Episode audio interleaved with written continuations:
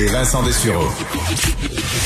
Le, le commentaire de Richard Martineau. Des commentaires pas comme les autres. Bonjour Richard. Salut Mario. T'as-tu entendu qu'on a un candidat à la mairie de Montréal qui veut pas séparer Montréal du reste du Québec? Ben, il était temps. il était temps. Mais je pense C'est la le nouvelle du du Québec, jour? C'est le reste du Québec qui va sacrer Montréal dehors si ça Ah, continue. Ah, ah, ah, OK, OK. Bon, tu veux me parler des quarantaines qui sont, selon la loi, sévères et obligatoires. Euh, on se demande si c'est vraiment comme ça que ça se passe, là. hein? Non, non, mais j'étais content de voir ça quand, quand même. On, on prend ça au sérieux. Tu sais, moi, j'avais peur que les voyageurs reviennent, fassent pas leur quarantaine, puis que le gouvernement s'en sac. Non, ils prennent ça au sérieux, en maudit. Euh, Il y a des robots qui font des appels chez toi, puis là, ils disent, si t'es chez toi, euh, appuie sur le 1. Fait que là, tu, tu peux être en ligne chez Costco, tu sais, pas de masque. Puis là, t'appuies sur le 1, puis là, ils disent, OK, tout est correct, et chez eux. Non, mais, moi, je me sens là, actuellement comme quand j'avais 10 ans. Je vais te raconter un souvenir d'enfance qui est pas un très bon souvenir. Alors, euh, c'était au printemps. Les Canadiens venaient de gagner la Coupe Stanley, pour te dire à quel point ça fait très longtemps. En À l'époque 86? À l'époque des téléphones à roulettes, là, quasiment, là. Et, euh, et toutes mes chums, il y avait le défilé de la victoire sur Sainte-Catherine, bien sûr, puis c'était l'après-midi, dans la semaine. Fait que toutes mes chums étaient allés là. Moi, beau petit garçon, modèle, exemplaire, j'ai décidé d'aller à l'école. Et là, j'ai dit à ma prof, dans la, la, la récréation, t'es dehors dans le cours d'école, puis la prof a, a fait la surveillance. Puis, euh, ben, je suis allé la voir. Moi, je suis allé à l'école, mes amis sont...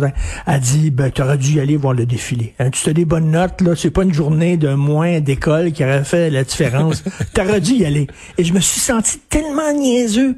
En disant, moi, je voulais faire le petit gars exemplaire, un peu têteux, là, tu sais, je vais voir la professeure. Moi, je suis ici, mes amis sont au défilé, puis tout ça. Puis elle me dit, tu aurais dû y aller à la parade. Puis là, je, je regarde ça. Je te Écoute, vois venir. rêve Regarde, tu, te sens- encore. tu te sens un peu de même, là. Ah non, non, mais. Mario, j'en rêve encore de cette maudite affaire-là. Puis je me sens comme ça en disant, ben Christy, avoir je serais allé dans le sud. Moi aussi, fuck off. Je m'en fous de tout le monde. Ouais, parce que toi, c'était comme, là, comme une religion depuis des années, d'être au, au temps des fêtes, euh, des, du vrai repos Ben dans oui. le sud, à la chaleur. Tu sais, il y a deux sortes de personnes. Il y a les gens qui font, qui respectent les consignes parce que c'est la chose à faire. Puis ceux qui respectent pas les consignes, ils s'en foutent. Ils s'en foutent. L'important, c'est qu'eux autres, ils ont fait la bonne affaire. Puis il y a ceux qui veulent faire la bonne affaire, mais que ceux qui le font pas, il faut qu'ils soient punis. Ça, c'est moi. Ça, c'est moi. C'est pas suffisant de faire la bonne affaire, de me coucher le soir Mais- en disant j'étais un bon citoyen. Mais à la limite, je veux ouais. que ceux qui fassent pas ça, ils Mais soient à la punis. limite qu'il soit puni, là. Moi, mettons, je pense, je pense que c'est pas le temps de voyager. Mais mettons quelqu'un, là, qui, il a vraiment beaucoup de liberté, il est retraité, puis tout ça, puis qui se dit, moi, je vais faire un voyage, je vais être deux semaines dans le sud, puis en revenant, là, je vais religieusement m'installer dans oui, ma maison, je sortirai pas. Tu vas me dire, il y a l'avion, il y a des complications pareilles, puis si tu pognes le COVID, tu vas te ramasser à l'hôpital, puis tu vas encombrer, tu vas encombrer le, l'hôpital. Mais ceci dit, euh, au moins, s'il y a une volonté. Mais là, présentement, il n'y a aucune pression sur les gens pour faire la quarantaine. Aucune, Ben, aucune, aucune, aucune. Aucune, aucune, aucune. Là. Tu sais, le message est passé. Là, il y aura pas de pression. Là, on, on, vé- on vérifiera même pas. Y a-tu vraiment des gens qui sont surpris? Pensez-vous vraiment, avec les milliers de gens qui sont allés à l'extérieur, qu'on pouvait vraiment Ben, il y a trois, vérifier de- là? depuis le jour de l'an, il y a trois contraventions qui auraient été données. trois Au Canada.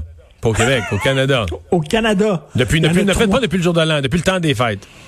Selon toi, est-ce que tu penses qu'il y a rien que trois personnes qui n'ont pas fait leur quarantaine? Ah ben non, non, mais, mais ça veut quand même dire que tu pourrais te faire pogner. Il y en a trois qui se sont fait prendre. mais sur combien? mais tu sais, la probabilité, c'est ça. C'est trois sur des milliers, avec la probabilité est très, très faible. C'est comme ça que les gens se sentent. Écoute, je parlais de ça ce matin avec euh, Jean-François Guérin d'LCN. Tu sais que PBS a retiré l'émission Caillou. Euh, ils ont tiré un bloc sur Caillou et ça a l'air qu'il y avait un record de, plaintes. Euh, les gens en pouvaient plus du petit Chris de Caillou, le petit tannant, et euh, ils ont retiré un plainte. Mais moi, ce qui m'énervait dans Caillou, c'est la mer. Parce que Caillou prenait, mettons, un, sac de farine, l'ouvrait, mettait ça partout en grandeur dans le salon, ses tout ça, puis disait « Oh, Caillou! » Caillou, ça c'est le gouvernement, là. « Oh, Caillou! T'es allé dans le sud, t'as pas fait ta quarantaine. Caillou! » C'est tout. C'est la mère de. Caillou qui dirige, là. Ben oui. T'en souviens-tu de la mère de Caillou? T'as-tu Ouais, assez niaiseuse? Ah ouais. Fait que c'est elle qui nous gouverne, ouais, c'est ça. C'est elle. Eh boy, ouais. Bon, tu veux parler des enquêtes au ministère des Transports du Québec? Oui, l'UPAC, ça va pas super bien. Ils sont tout le temps en chicane, tout ça. Ils, prennent plus de temps à se surveiller les uns les autres qu'à voir vraiment... Ça a l'air que ça va mieux. Ça a l'air que ça va mieux, mais on voit pas d'arrestation. mais, mais, moi, je me dis, au moins, il y a la division d'enquête du ministère des Transports. Ça, ça quand même, eux autres sont... C'est la même affaire.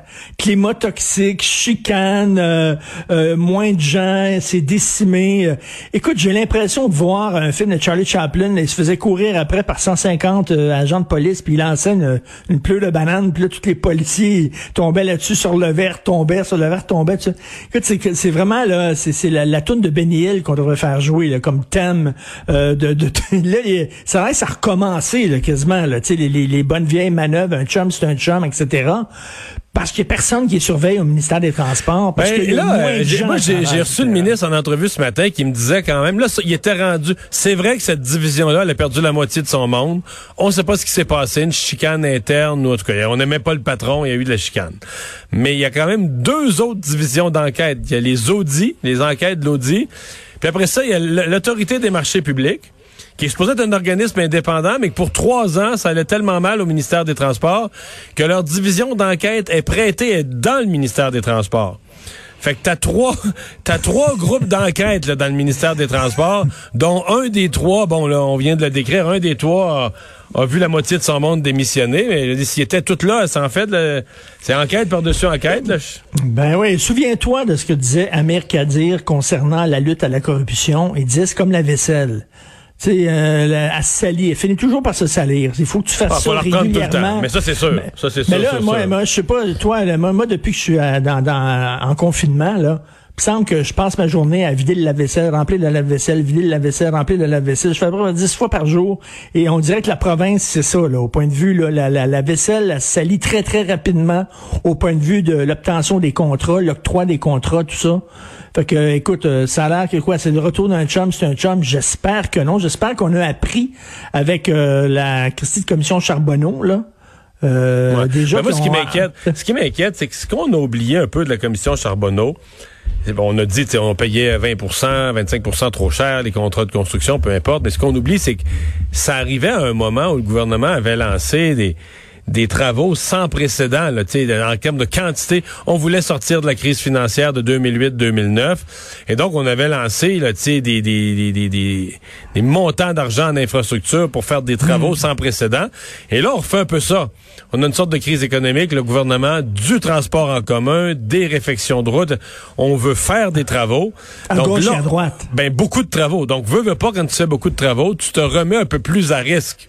Euh, et, de, en plus, oui, effectivement, puis ces travaux-là, ben tu sais, tu as besoin de grosses firmes pour les mener à terme, puis souvent ces, ces grosses firmes-là, ben ils ont trempé un peu là dans, tu sais, ils ont, ils ont trempé dans des affaires un, peu louches. Là. Si tu donnes pas ça à, un gars qui a une petite, qui a une petite business avec deux personnes. Par contre, euh, par contre, ces firmes-là, pour la plupart, là.